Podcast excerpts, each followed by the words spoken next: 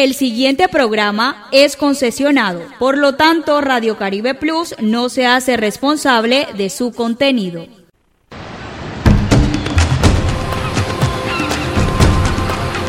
A orillas y a nivel de nuestro mar Caribe, surge nuestra señal digital, Radio Caribe Plus, todo un mundo digital, emisora afiliada a AIR Alianza Internacional de Radio. Radio Caribe Plus. Todo un mundo digital.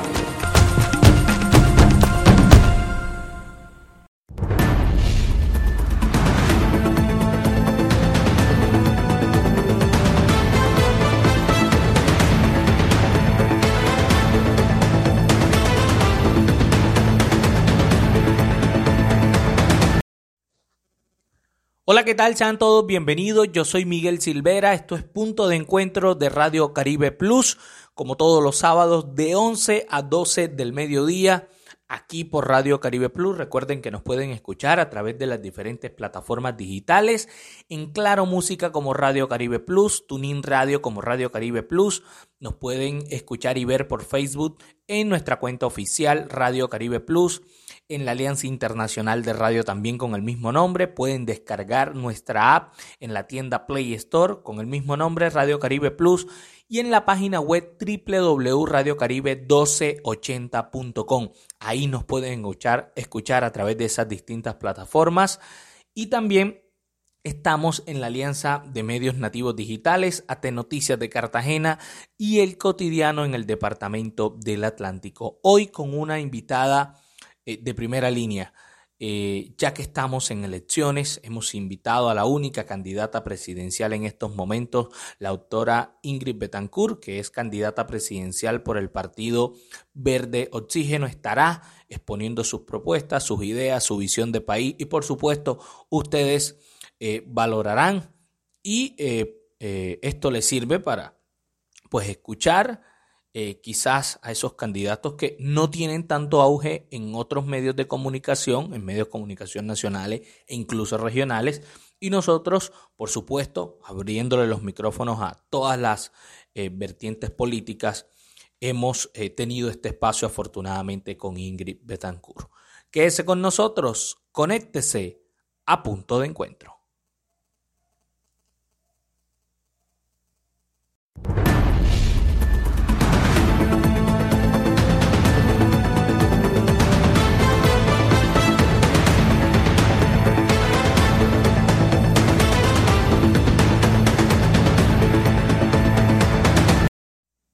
Muy bien, ya estamos con nuestra invitada Ingrid Betancourt, una mujer que perteneció a la eh, coalición Centro Esperanza, donde ganó Sergio Fajardo, una coalición que ella abandonó. En fin, hubo cientos eh, de pleitos en esa coalición, ya ella está ahora solitaria por el Partido Verde Oxígeno. Esta fue nuestra conversación con Ingrid Betancourt aquí en punto de encuentro de Radio Caribe Plus con este servidor Miguel Silvera. Entramos en materia, doctora Ingrid, porque bueno, el tiempo apremia también, eh, y vamos a entrar a hablar enseguida de la política de empleo. Es un tema que preocupa a los colombianos de a pie, eh, eh, zonas como la región Caribe, donde el desempleo y la informalidad prima sobre los empleos formales. ¿Qué va a hacer la candidata y en caso de ser presidenta, la doctora Ingrid Betancourt, en materia de política pública de empleo. ¿Cómo va a hacer usted para generar empleo eh, en Colombia?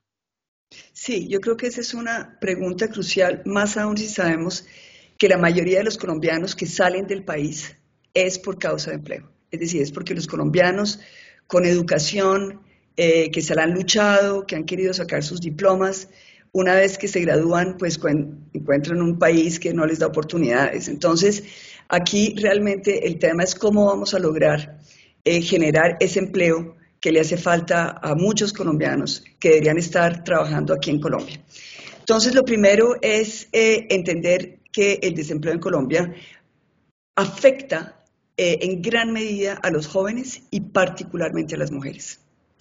Esos son unos datos que, que, muestran las estadísticas, pero también cuando uno está en las calles uno se da cuenta que, las mujeres están muy tocadas. La pandemia sacó a las mujeres del mercado laboral, implicó muchas veces que por el cuidado de los niños, por el cuidado de sus ah, mayores, adultos, eh, tuvieron que sacrificar eh, el trabajo y quedarse en las casas eh, cuidando, haciendo este, esta economía del cuidado. Entonces, lo primero que, vamos a decir es que vamos a, facilitarle a las mujeres entrar al mercado laboral con un sistema de cuidado que va a implicar que todas las mujeres, ustedes saben que en Colombia el 40% de las mujeres son cabeza de familia, puedan eh, tener un espacio donde puedan dejar a sus niños, dejar a sus adultos mayores en total seguridad eh, para poder ir a trabajar. Ahora, para nosotros esto se combina con, una preocupación esencial y es cómo vamos a lograr darle educación a los niños de 0 a 5 años.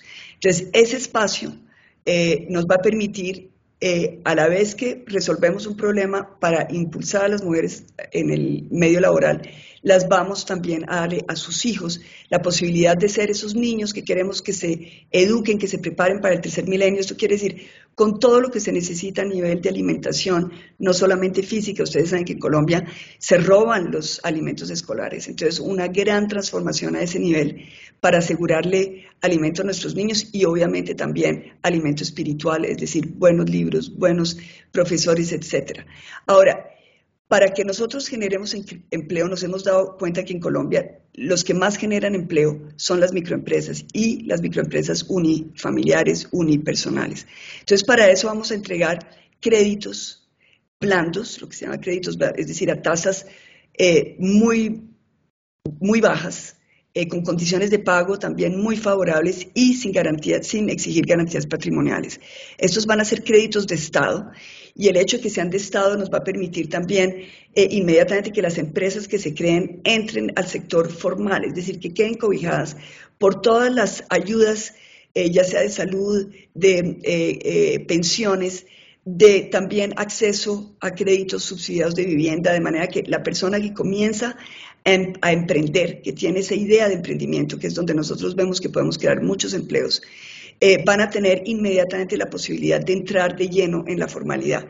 Y los vamos a acompañar de, dos, digamos, apoyos muy importantes, que son por un lado las universidades, que son las que nos van a dar eh, ese entorno de ayuda eh, a nivel legal, a nivel económico, a nivel de administración de empresa, dándole la información a través de los muchachos que se van a ir graduando, para que parte del currículum de graduación sea ayudar a estas eh, eh, emprendedoras y emprendedores que van a estar utilizando estos créditos de manera que la experiencia sea exitosa.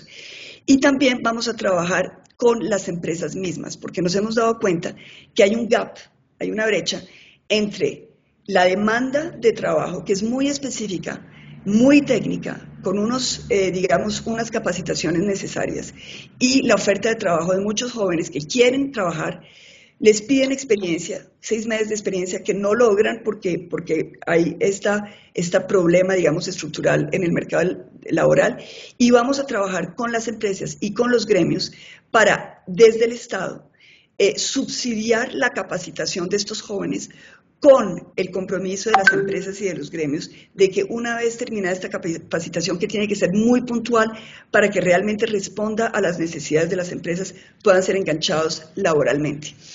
Eh, adicionalmente a esto, vamos a trabajar mucho en algo que nos hemos dado cuenta también que es un cuello de botella y es el salario mínimo horario. ¿Por qué? Porque hoy en día los jóvenes quieren trabajar en plataformas, quieren trabajar libremente, no quieren tener un empleo fijo, quieren tener 20 empleos y quieren hacerlo desarrollando sus capacidades. Y nos damos cuenta que muchas veces eh, el hecho de estar en esa eh, modulidad de, trabajo que es muy nueva, no logran eh, tener todos los beneficios, si se quiere, de, un trabajo formal. Entonces, al establecer un salario mínimo por horas, les vamos a permitir que con diferentes trabajos acumulen las horas de manera a poder, a final de mes, tener el acceso a lo que es un trabajo formal, que es básicamente salud y pensiones. ¿En cuánto podría eh, ascender eh, el costo de la hora en ese salario mínimo que usted está planteando, doctora India? Pues sería el salario mínimo dividido por horas, así de simple.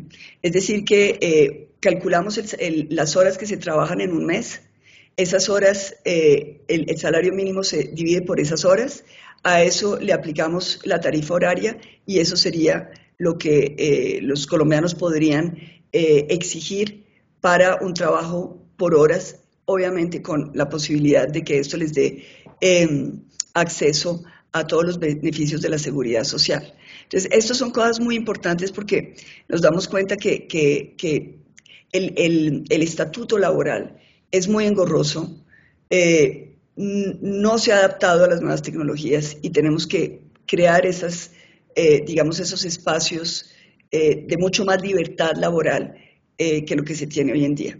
Pero, por ejemplo, algo de lo que usted está diciendo y que ha sido una discusión durante muchos años en Colombia es que es el costo de, la, de, la, de, la, de la hora laboral en Colombia está por debajo de 5 mil pesos, es decir, menos de 2 dólares. Entonces, ese es una, es una de las discusiones, ya que usted plantea ese, ese, ese punto.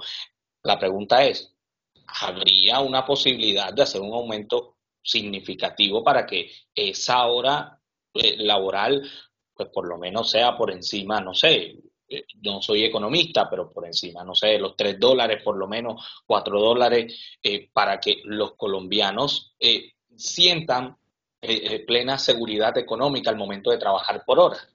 Sí, y también sientan el estímulo de hacerlo, porque es que muchas veces lo que hemos visto es que simplemente como no hay estímulo desde el punto de vista legal, pues entonces son horas que quedan prácticamente clandestinas, porque la gente prefiere cobrar de otra manera eh, a hacerlo bajo, bajo un esquema legal. Entonces, esto lo vamos a estudiar, no tengo las cifras precisas porque estos son trabajos econométricos que se tienen que adelantar, pero eso también lo vamos a trabajar, por ejemplo, con las plataformas que ya existen. Es decir, queremos saber cuál es, eh, digamos, el, el, marco, digamos, de, de salario horario, pero también queremos unirlo de manera que estas personas que en este momento están trabajando de esa manera, pero sin ninguna posibilidad de acceder a ninguno de, los, eh, digamos, servicios de la seguridad social, que es en particular eh, la posibilidad, obviamente, de la salud, aunque ya todos en Colombia la cobertura de salud es, es, bastante buena, estamos en 98%, pero el tema de las pensiones, el tema de las pensiones que es muy grave porque los jóvenes eh, tienen que comenzar a cotizar desde el primer trabajo, no lo están haciendo, esto les, les, alarga la posibilidad de una, de una pensión real y esto en términos de ahorro para el país es muy importante porque tenemos que digamos, concitar ese ahorro de manera a estar seguros que de aquí a 30 años vamos a quedar con una eh, cobertura pensional del 100%. Entonces, todos estos son, son temas que para nosotros son muy, muy importantes.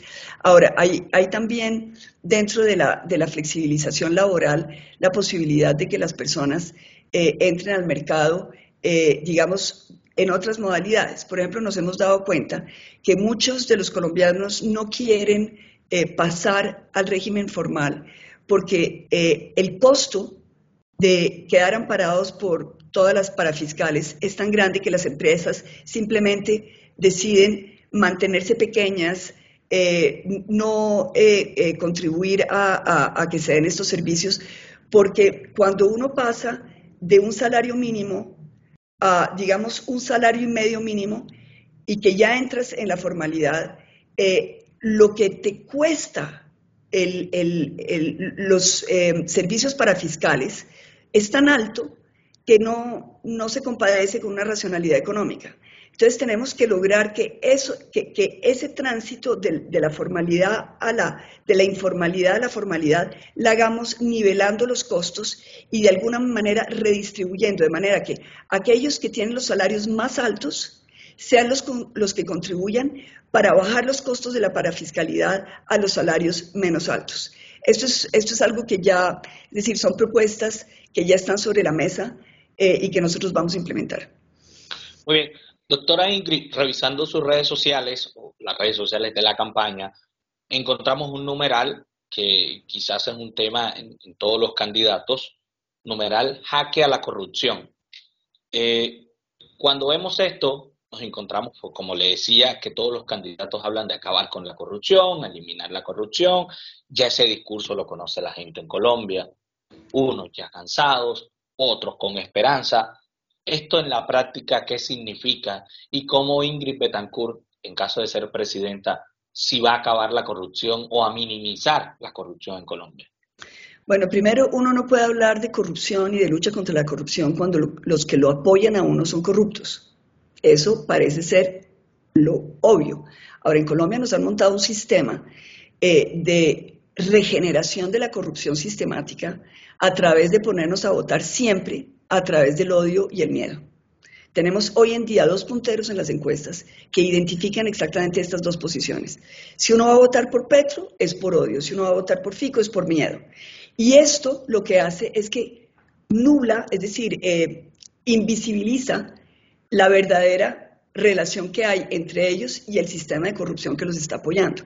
Cada uno de ellos en sus huestes de apoyo tienen personas vinculadas con el narcotráfico, vinculadas con eh, eh, la parapolítica, vinculadas con la corrupción. Es decir, cuando uno habla de personas como Roy Barreras o Armando Benedetti, que Armando Benedetti está, entre otras, eh, con una investigación abierta por lavado de activos, o Piedad Córdoba, que está en proceso abierto en la Corte Suprema de Justicia, por eh, haber tramitado secuestros a su favor o por estar involucrada con el tema de Alex Sabe, es decir, esos recursos y, esa, ese testaferrato a, bienes oscuros del régimen de Maduro. Toda esa corrupción está ahí en el pacto histórico. Y uno mira para donde Fico y es lo mismo. Ahí está Alex Char, que ustedes más que yo conocen el poder de Alex Char a nivel de todo lo que es corrupción. Y está personas como Dylan Francisca Toro, que tiene toda una empresa, digamos, de desfalcos y de desvío de, de contratos en eh, la parte, digamos, del Valle del Cauca. Entonces, estas son realidades, todo el mundo las conoce, pero a través de incentivarnos a votar por odio o por miedo, entonces eso parece secundario. Ahora, para mí, el sistema lo que nos está, eh, eh, digamos, impulsando a hacer es a mantenerse, es a mantener esa, esa lógica que entonces es muy perversa, porque uno mira lo que pasó en el 2018, se elige a una persona como Duque, Iván Duque, una persona refrescante, una persona joven, eh, que llega totalmente amarrado con estas con estos sistemas de corrupción y que llega probablemente con buenas intenciones y no puede hacer nada. Y los cuatro años del gobierno de Iván Duque son cuatro años en que sistemáticamente, cada mes, cada dos meses, vemos escándalos, eh, los unos peores que los otros, y una parálisis en la función del Estado. Entonces, ¿qué pasa en Colombia? Colombia nosotros, país sobrediagnosticado. Usted va al Departamento Nacional de Planeación y usted ve anaqueles llenos de todos los estudios que nos han costado una fortuna con todo lo que tenemos que hacer. Usted oye los debates presidenciales y ve que todo el mundo está de acuerdo en todo lo que hay que hacer. Es decir, estamos sobrediagnosticados. Las diferencias son cuando hay propuestas populistas inviables que entonces entra eh, a hacer un debate. Pero en realidad, una vez que se tiene la programación y que se tiene digamos, la planificación de lo que hay que hacer. El gran problema que tenemos en Colombia es la ejecución. No sabemos ejecutar. Eh, una vez que se tiene un programa, por ejemplo, el de los PAE, que es maravilloso, nunca logramos que llegue a los niños que tenemos que alimentar, porque en el transcurso, ya sea en los ministerios, en las entidades territoriales, en las alcaldías locales, se van desviando los recursos y finalmente entonces llega o el alimento dañado o el alimento eh, cuando no se necesita o se lo roban y nunca llega. Y los niños con hambre en La Guajira, ustedes han visto que se han muerto, hay niños que se han muerto de hambre, etcétera, etcétera. Entonces, el problema de corrupción, y estamos hablando de corrupción, se aplica es en la ejecución, es decir, y obviamente los programas sociales de educación, los programas de salud, son los más vulnerables a la corrupción. Entonces, ¿cómo lo vamos a enfrentar? Primero, con decisión y voluntad política. Si uno llega amarrado de los, de los corruptos, tiene uno que entrar a pagar favores porque esa es la lógica. Segundo, vamos a ir a una política que va a rastrear los recursos, vamos a ir tras los recursos de los corruptos. ¿Por qué? Porque nos hemos dado cuenta que cuando se les agarra, muchas veces pues simplemente ellos van a la cárcel tranquilos, esperan que pase la borrasca y después llegan a disfrutar lo que se robaron. Entonces, no solamente vamos a ir tras los recursos que se los vamos a quitar y se los vamos a devolver a los colombianos, sino que van a haber sanciones, de manera que la persona que es corrupta quede en la pobreza, es decir, quitarle todos sus activos. ¿Por qué? Porque tiene que haber una sanción social, de manera que robar no sea una manera de ser exitoso socialmente, sino que haya un castigo. Tú me vas a decir algo, Miguel. Sí, claro. Doctora, usted mencionó eh, a tres personajes muy, muy relevantes en estos momentos. Entonces, de, acuerdo a lo que usted está diciendo, si eh, Gustavo Petro y Federico Gutiérrez están rodeados de corruptos, ellos serían unos eh, corruptos también desde su posición. Pues eso habrá que verlo. El hecho es que cuando uno está amarrado con gente corrupta, pues uno sabe, y es la lógica de la gobernabilidad en Colombia, si cuando tú llegas a la presidencia, inmediatamente tienes un Congreso que te hace pagar un peaje y tienes que devolver favores. ¿Qué es una maquinaria? Una maquinaria es una organización de personas cuyo objetivo es lograr el poder para poder saquear el Estado y lograr hacerlo en impunidad. Esa es la lógica. Entonces, tú viste lo que pasó el 13 de marzo. Es decir, salieron que 500 mil votos, después millón de votos, ahora millón y medio de votos que salen sin que uno sepa por qué. Eso es unas transacciones que se dan en el momento de las elecciones para hacer fraude. Llegan los que no deben llegar y los que llegan al Congreso van a eh, cobrarle una factura para obviamente rentabilizar su inversión, porque eso cuesta mucha plata hacer fraude. Y logran eh, poner en jaque al gobierno y el gobierno adicionalmente tiene que contar con unos apoyos que son las personas que lo llevaron a la presidencia y esas personas, esos apoyos valen en plata, en recursos. Entonces son eh, vías terciarias que nunca se van a hacer, son colegios que quedan como elefantes blancos, son eh, mm, opciones para los colombianos de crédito que nunca se les dan o subsidios que llegan solamente a los amigos de los políticos. La, coalición Centro Esperanza estaba eh, rodeada de corruptos, ya que usted se salió de allí eh, a, mitad de, a mitad del juego, por decirlo así. Sí, no, no rodeada de corruptos. En realidad el, tema fue que entraron con Alejandro Gaviria, entraron eh, dos apoyos y de pronto más, porque finalmente yo me salí y ya, pero, pero sí entraron gente vinculada a, a, las maquinarias que le han hecho mucho daño al país. Entonces, eh, el problema ahí fue un, problema ético y además de carácter. Es decir, cuando uno arma una coalición cuyo uno objetivo, el único, lo único que se pactó, es decir, cuando se hizo el cónclave, el único pacto que se hizo entre todos nosotros era que quien se presentara como candidato a la consulta el 13 de marzo por la coalición Centro Esperanza tenía que llegar libre de maquinarias. De hecho, Alejandro Gaviria llega a la coalición porque había roto con, César Gaviria, que era una de las grandes preocupaciones que tenían los demás miembros de la coalición. Cuando él finalmente se inscribe en la coalición y llega con estos apoyos, que eran por un lado gente de cambio radical y otro gente del, liberalismo, pero vinculados con procesos, digamos, eh, cuestionables, eh, la decisión que teníamos que tomar era muy simple, es ¿vamos a hacer valer los acuerdos o no?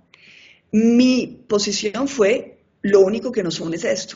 Si dejamos entrar eh, maquinarias a la consulta, eh, estamos abriéndole un boquete porque no vamos a estar en igualdad de condiciones. Hay gente que va a llegar con voto amarrado, con voto comprado y los otros con voto de opinión. Finalmente, la decisión eh, de los demás fue no hacer escándalo, dejar las cosas y acomodarse. Y yo creo que no podemos acomodarnos más en Colombia. Esa es mi posición incluso eh, eh, eh, mediáticamente o a través de las redes sociales le achacaron la responsabilidad a usted de, por decirlo así, entre comillas, el fracaso que tuvo en materia de votación la, coalición Centro Esperanza. Bueno, la, la coalición fracasó porque cuando yo me salí, ellos tuvieron dos meses de hacer campaña y esos dos meses se dedicaron a pelearse los unos contra los otros. Y siempre por la misma razón, que era la presencia de maquinarias. Es decir, lo que no se solucionó en un inicio terminó desbaratando la coalición. Es decir, nosotros vimos cuestionamientos de Sergio contra Alejandro, de Juan Manuel Galán contra eh, Carlos Amaya, de Carlos Amaya contra Juan Manuel Galán, de Jorge Enrique Robledo atacando a eh, Alejandro Gaviria, y eso se volvió, Songo le dio a Brondongo, le pegó a Bernabé, es decir, ahí no hubo un día en que no hubiera una pelea. Entonces, claro, ahora estos muchachos, señores de la política, se quieren lavar las manos diciendo eso fue culpa de Ingrid. No, eso no fue culpa de Ingrid. Es decir, yo me salí a tiempo pero ellos desbarataron su, coalición a punta de inconsistencias y obviamente el, es decir, el país, el voto de opinión los castigó. Muy bien, doctora, volvemos a sus propuestas porque hay una que nos ha llamado eh, mucho la atención y que interesa en términos generales no solo a Colombia, sino eh, eh, al mundo también, y es el tema de la despenalización de las drogas en Colombia. Usted tiene una propuesta particular sobre ella. Concretamente, ¿de, ¿de qué se trata? Bueno, es simplemente una constatación de que Colombia no va a poder enfrentar el tema de la droga sola. Es decir, nosotros no podemos Pagamos un precio muy, muy alto por tener estas organizaciones delictivas que permean todo nuestro universo social en Colombia. Es decir, están presentes en la violencia, están presentes en desbaratar la justicia. Los índices de impunidad en Colombia son del 97%. También influyen en la política, influyen en todos los ámbitos, si se quiere, de la, de la vida eh, de la nación. Eh, el ejército nuestro, eh, que es, yo creo, el mejor ejército de, nuestra región. No el más grande, pero sí el mejor en términos de su capacidad operativa y su experiencia. Eh, está todos los días confrontados con esas mafias. Son mafias organizadas, son ejércitos muy bien financiados, muy bien armados. Eh, llevamos 30 años en esta guerra contra las drogas, con todo el músculo financiero de los Estados Unidos, con todo eh, el apoyo y las ganas de combatirlos de los colombianos, hemos puesto, es decir, hemos puesto un sinnúmero de vidas humanas tratando de enfrentar este flagelo. La realidad es que si no nos unimos, todo el continente no vamos a poder hacerlo. Entonces, lo que estamos proponiendo es un acuerdo eh, desde, digamos, eh, Canadá hasta la Patagonia, es decir, de toda la región, con todos los países de la región, donde podamos decir, bueno, hagamos un balance de lo que ha sido la guerra contra las drogas. Miremos cómo podemos invertir esos recursos de una manera más eficiente, que nos permita atacar dos temas. Uno, el tema del narcotráfico. Dos, el tema de las migraciones, que entre otras están ligados. Porque muchas de las personas en, América Latina que deciden migrar hacia los Estados Unidos o hacia el norte, lo hacen porque la violencia que genera el narcotráfico y la pobreza que genera por desplazamiento de, de sus tierras eh, los hace migrar hacia un espacio, digamos, de seguridad que serían los Estados Unidos. Entonces, combatir el uno es también combatir el otro. ¿Cómo lo podemos hacer? Yo creo que no podemos hablar de legalización de droga. Yo no quisiera ver en las calles de nuestros países la, droga vendida eh, en, boutiques y en eh, tiendas como cualquier cosa normal. Pero sí pienso que nosotros lo primero que tenemos que hacer es proteger la población más vulnerable. Y la población más vulnerable es la población adicta. Es la población nuestra que por razones de sociales, de exclusión, quedan atrapadas eh, en ese consumo de la droga y hoy en día Colombia, por ejemplo, es un país consumidor con graves problemas de consumo. Entonces, ¿cómo vamos a despenalizar el consumo de manera que estas personas que son vulnerables no queden criminalizadas, no las manden a una cárcel donde no se les arregla el problema de adicción, pero sí los convertimos en criminales y más bien llevarlos a una protección de salud que nos permita controlar ese consumo, que sea el Estado el que eh, le permita a estas personas vivir en un espacio de despenalización. Y al mismo tiempo que podamos en las calles comenzar a atacar la presencia de estas organizaciones, porque en Colombia hay un fenómeno, tenemos obviamente el fenómeno macro, que son estas organizaciones peleándose por los corredores de tráfico para entrar armas, sacar drogas, y esto son miles de líderes anualmente que pierden la vida por estar impidiendo o tratando de defender su territorio. Pero en las ciudades tenemos el tema del microtráfico, es decir, eh, sitios en, nuestros barrios, donde la criminalidad se vuelve, es como el, sitio de acopio de la criminalidad. Y a través de la, del expendio de drogas, pues ahí también vemos todos los demás eh, sistemas de criminalidad que, que, se unen, el hurto, eh, hay, un, hay un fenómeno de hurto de celulares en Colombia muy, muy grande, eh, la, la, inseguridad en términos de barrio, y obviamente también las conductas mucho más graves de homicidios que se han disparado en Colombia. Entonces, eh, todo esto lo tenemos que, eh, confrontar con toda una política integral de reestructuración de nuestra fuerza pública, de acercamiento de la ciudadanía con la policía, de posibilidad de tener a los vigilantes actuando, lo que es vigilancia privada, actuando eh, mancomunadamente con la policía, eh, la posibilidad de tener una presencia del Estado en términos de beneficios del Estado a nivel de educación, a nivel de salud, a nivel de vías, sobre todo en los territorios más apartados, etc. Eso lo tenemos que hacer.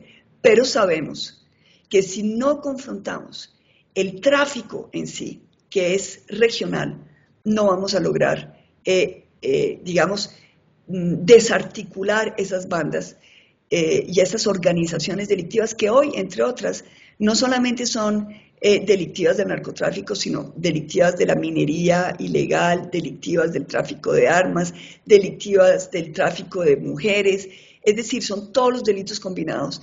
Y si queremos realmente atacar esa violencia y esa desarticulación social, nos toca entrar a trabajarlo con un gran acuerdo regional. Escuela de Cosmetología, Estética y de Salud, María Eugenia Ballestas institución de formación para el trabajo y desarrollo humano. Formamos técnicos por competencia en el área de cosmetología y estética. Estamos ubicados en la carrera 45 75 45, Barranquilla. Teléfonos 605-345-0441 y 300-329-8904.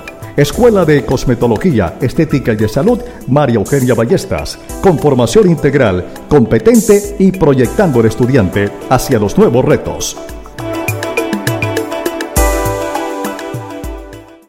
Todos los sábados en Radio Caribe Plus, Miguel Silvera presenta Punto de Encuentro, un espacio de entrevistas, debate, análisis y opinión con la dirección de Miguel Silvera a través de Radio Caribe Plus todos los sábados de 11 a 12 del mediodía.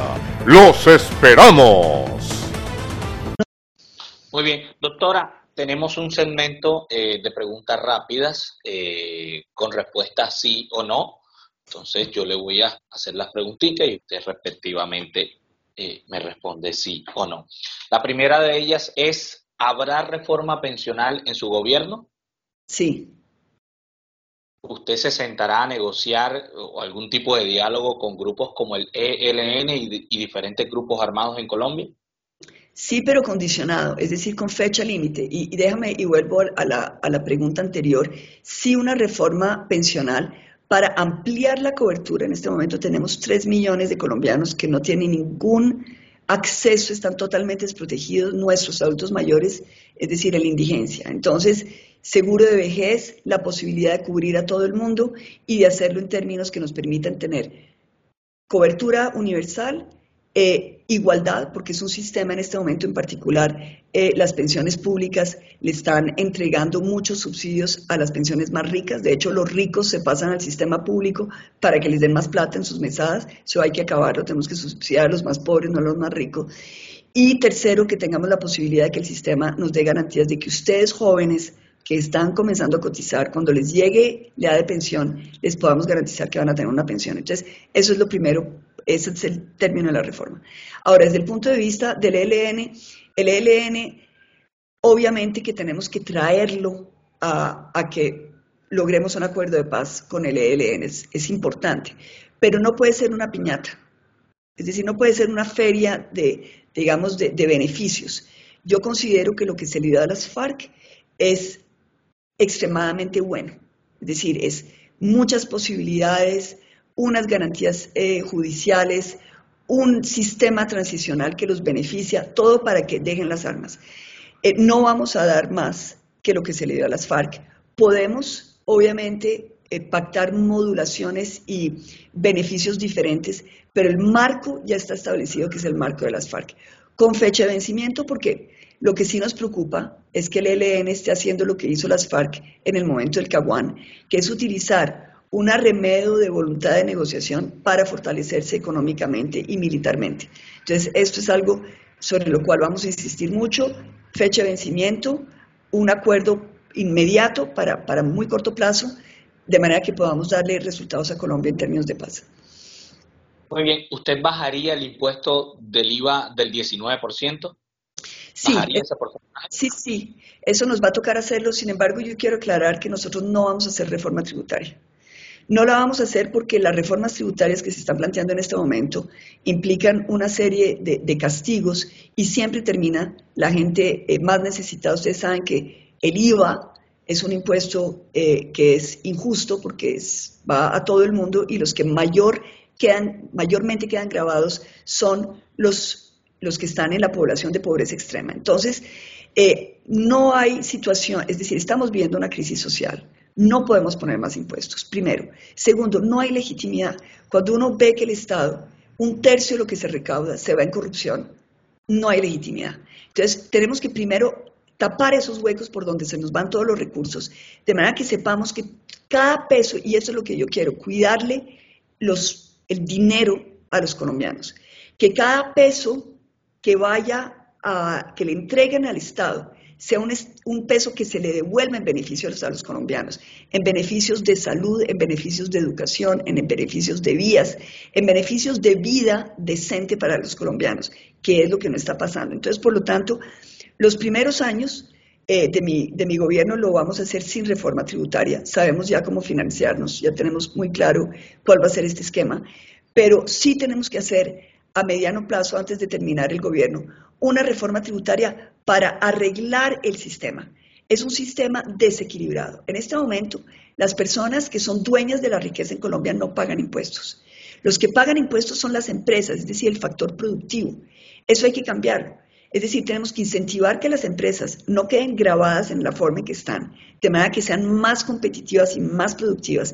Y sí necesitamos que los más ricos en términos de los dueños del capital sean los que aporten más con una tributación progresiva. Y el IVA lo tenemos que cambiar, porque el IVA es un IVA eh, que es muy general, pero muy poroso, porque la realidad del IVA es que cada vez que sube un gobierno, le da una extensión tributaria al amigo que lo apoyó.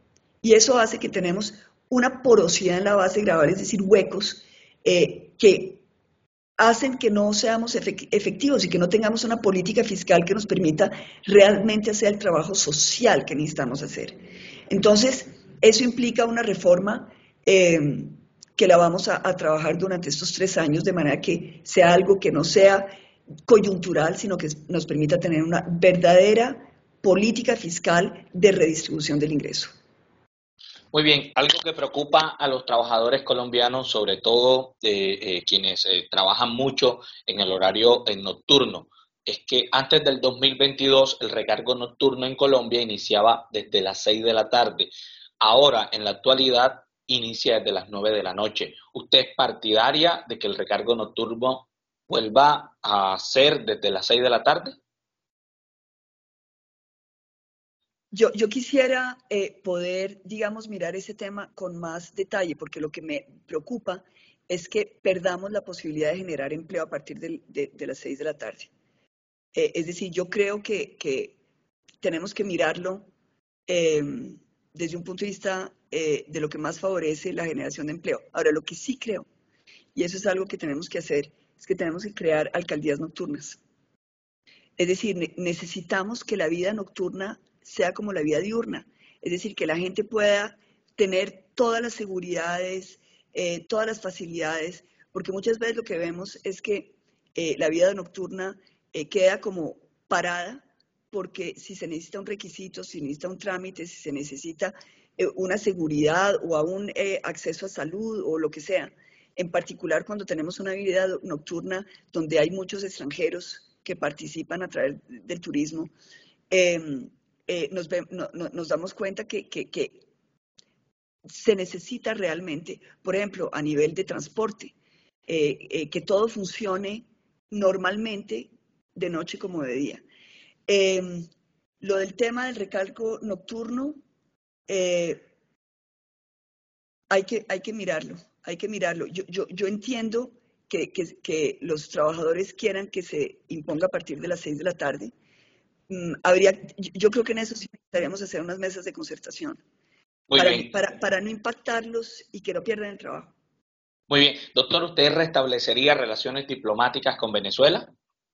Condicionadas, porque obviamente las relaciones diplomáticas no son con un régimen, es con el país, con el país hermano de Venezuela. De hecho, hemos recibido dos millones de migrantes eh, y los hemos recibido con, responsabilidad. Pero lo que sí me preocupa es que eh, Venezuela haya servido de guarida para una serie de, organizaciones delictivas que hoy en día, pues, entre otras, están afectando la autonomía territorial de Venezuela. Es decir, son un problema para Colombia, son también un problema para Venezuela.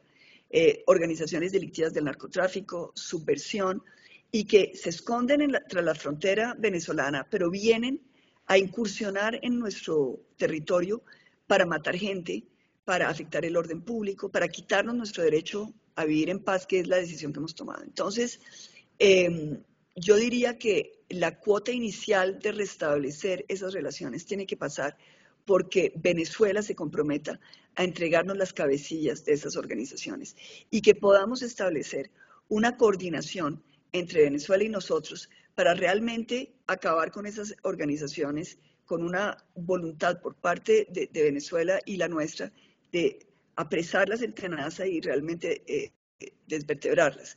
A partir de ahí sí, yo sí consideraría que es muy importante que tengamos relaciones. Mientras tanto, tenemos que trabajar en términos consulares y tenemos que proteger a la población que está en las fronteras, porque es una población que vive obviamente en un espacio eh, donde las fronteras son muy grises eh, y donde sí necesitamos que se les dé protección y, también seguridad económica. ¿Usted mantendría eh, los tratados de libre comercio actuales que tiene Colombia con diferentes países, entre eso Canadá y Estados Unidos? Sí, claro que sí, yo creo que son muy, muy importantes. El drama para nosotros es que no hemos sabido sacarle ventaja porque Colombia no ha sido, digamos, no, ha estado interesada en exportar eh, hacia estos países con esas ventajas que nos permitirían abrir un comercio de nichos muy importante. Entonces, eh, sí, vamos a mantener esos tratados, pero tenemos que hacer una política muy agresiva para darle información a nuestros productores. Fíjense que el 40% de los comerciantes dicen que no exportan porque no saben cómo hacerlo. El, otro 40% dicen que no exportan porque no tienen pedidos de Estados Unidos. Y el otro 40%, es decir, ya estamos hablando de, mucha gente, es decir, eh, perdón, el otro 20% restante dice que no exporta porque no, no sabe eso qué es. Es decir, los unos no tienen la información y los otros no saben qué es. Entonces, eh, yo creo que es muy importante que, que, apoyemos a las empresas de manera que tengan una política exportadora y que no sea una política simplemente del excedente de la producción nacional sino que sea realmente una manera de mirar su eh, esquema productivo, haciendo que se definan ellos mismos como exportadores dentro de su plan de, negocio y no simplemente como, bueno, como me sobró esto, pues vamos a ver si lo exportamos. Muy bien, doctora, ¿usted aceptaría eh, apoyo eh, político del uribismo? Pues yo no aceptaría eh, apoyo político de las personas en el uribismo que han estado vinculadas a las maquinarias o a hechos de corrupción. ¿Por qué digo esto? Porque yo creo que... ¿El senador Álvaro Uribe, usted aceptaría ese apoyo? Pues no, no porque él está en este momento subyudice.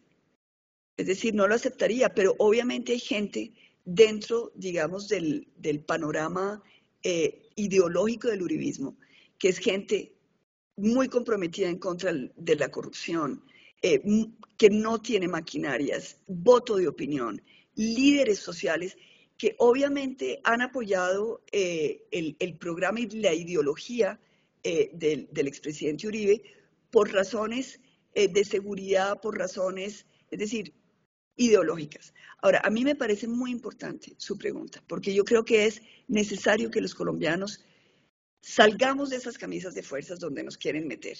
Y es que la única manera de mirar al otro es eh, en una controversia ideológica. Eso del odio y del miedo lo tenemos que acabar. Esa polarización que llevamos desde hace 60 años, porque es la misma que heredamos del Frente Nacional, que nos vienen volviendo a armar cada cuatro años, es lo que mantiene el sustrato de la corrupción. Nosotros tenemos que aliarnos independientemente de las ideologías. A mí no me importa si la persona eh, apoya a Uribe o no desde que sea honesta. A mí no me, importa que la persona apoye a la extrema izquierda desde el momento que sea honesta. Y fíjese que hay mucha gente que se está acercando a nosotros con esa, con esa opción, es decir, diciendo, pero es que no queremos ni Petro ni Fico, queremos otra cosa. Y son personas de muchas vertientes ideológicas. Y yo creo que esa es la opción que le tenemos que ofrecer a Colombia. En ese orden también usted aceptaría, por ejemplo, un eh, apoyo de pronto eh, del petrismo. No del petrismo como tal, pero sí de personas vinculadas a esa ideología que no están cómodas con el petrismo por lo que hemos venido diciendo. Gente que ha señalado a Petro diciendo, bueno, pero a mí me gusta lo que piensa Petro, pero es que a mí no me gusta que esté con estos corruptos porque yo ya sé lo que van a hacer. Entonces, fíjese que, ahí eh, yo creo que muchos colombianos que sienten que hay cosas de Petro o pues de, de la izquierda, si se quiere, programas de la izquierda que son válidos, programas de la derecha que son válidos, pero que no quieren dejarse encasillar y que quieren, por ejemplo, tener una política económica muy sólida, macroeconómicamente muy estable, pero también con unas grandes opciones de programas sociales. Nosotros tenemos que combinar ambos, ser eficientes a nivel macroeconómico, responsables a nivel macroeconómico, pero hacer que esa economía pujante que vamos a crear le sirva a los programas sociales que tenemos que adelantar. Y eso significa el centro. El centro es coger lo mejor de todos los mundos para darle a Colombia la posibilidad de solucionar sus problemas de otra manera, que no sea a través del odio o del miedo. Muy bien, nos quedan dos preguntas. Eh, una de ellas es, eh, usted lo mencionaba hace poco en minuto, el tema de los migrantes. Eh, ¿Qué propone usted para, para integrar, digamos, en todos los aspectos a esta comunidad migrante de venezolanos que hoy reside en territorio colombiano? Bueno, yo creo que nosotros estamos frente a, digamos, dos realidades. Una realidad, y es que este gobierno del presidente Duque abrió las puertas eh, a los migrantes, cosa que yo aplaudo. Él les dio la posibilidad de trabajar, de integrarse a Colombia, pero creó un resentimiento que yo veo latente en la población colombiana. Cuando yo hablo, estoy en los estratos 1, 2 y 3 hablando con la gente, la gente me dice, bueno, pero es que nos están quitando eh, el trabajo, nos están quitando los subsidios, nos están quitando la posibilidad de eh, tener salud, porque cuando vamos a, pedir una cita pasan los venezolanos primeros que, los colombianos. Esto es una sensación, no es real, pero es una sensación, como no es real tampoco el hecho de decir, no, es que se aumentó la criminalidad en Colombia por culpa de los venezolanos. Eso no es real. Uno mira las cifras y uno se da cuenta que los venezolanos son tan eh, víctimas de la inseguridad como los colombianos y que el índice de participación de los venezolanos en los temas de, de inseguridad, es decir, cuántos venezolanos entran, digamos, a las cárceles por, por, temas de esto, pues no son mayoritarios, pero la percepción que está habiendo es una percepción negativa. Entonces, lo primero que yo quiero hacer es trabajar para disminuir esa percepción, para que realmente entendamos que eh, los migrantes que han llegado de Venezuela han sido una oportunidad para Colombia. Muchas personas muy profesionales que han llegado a trabajar dignamente en Colombia y tratar de hacer que aquellos que no han logrado un trabajo, que muchas veces los ve uno en los parques eh, pidiendo limosna, es decir, una, población muy fragilizada, darle la posibilidad de, una protección, pero al mismo nivel que los colombianos, sin que los colombianos se sientan desplazados por la llegada de los venezolanos.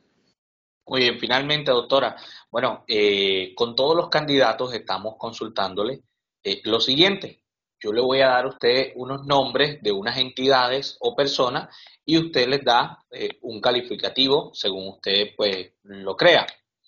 Iniciamos con el señor John Milton Rodríguez, hoy candidato a la presidencia. Una persona decente. Muy bien. Álvaro Uribe Vélez. Eh, le debo mi libertad y mi vida por la operación Jaque gratitud, si se quiere, hacia Álvaro Uribe.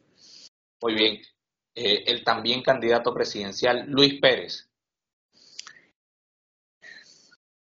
No, es decir, me parece una persona eh, muy controversial, vinculada a espacios de la política eh, que para mí son cuestionables. Me parece que adicionalmente es irrelevante, pero, pero sí es decir, no me gusta de dónde, de dónde proviene. El presidente Iván Duque. Eh, un hombre que perdió la oportunidad de transformar a Colombia. Gustavo Petro. Un peligro. Juan Manuel Santos. Eh, el hombre de la paz. La Fiscalía General de la Nación. Rajada.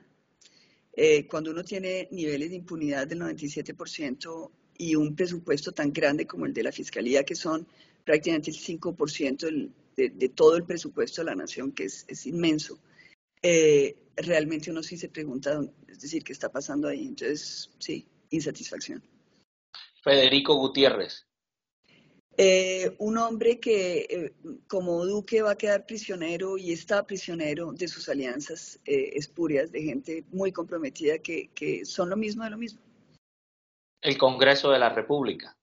Rajado, eh, pero, sin embargo, este nuevo Congreso, eh, con 30% de mujeres, eso es un gran logro para las mujeres. Y esperamos que, eh, es decir,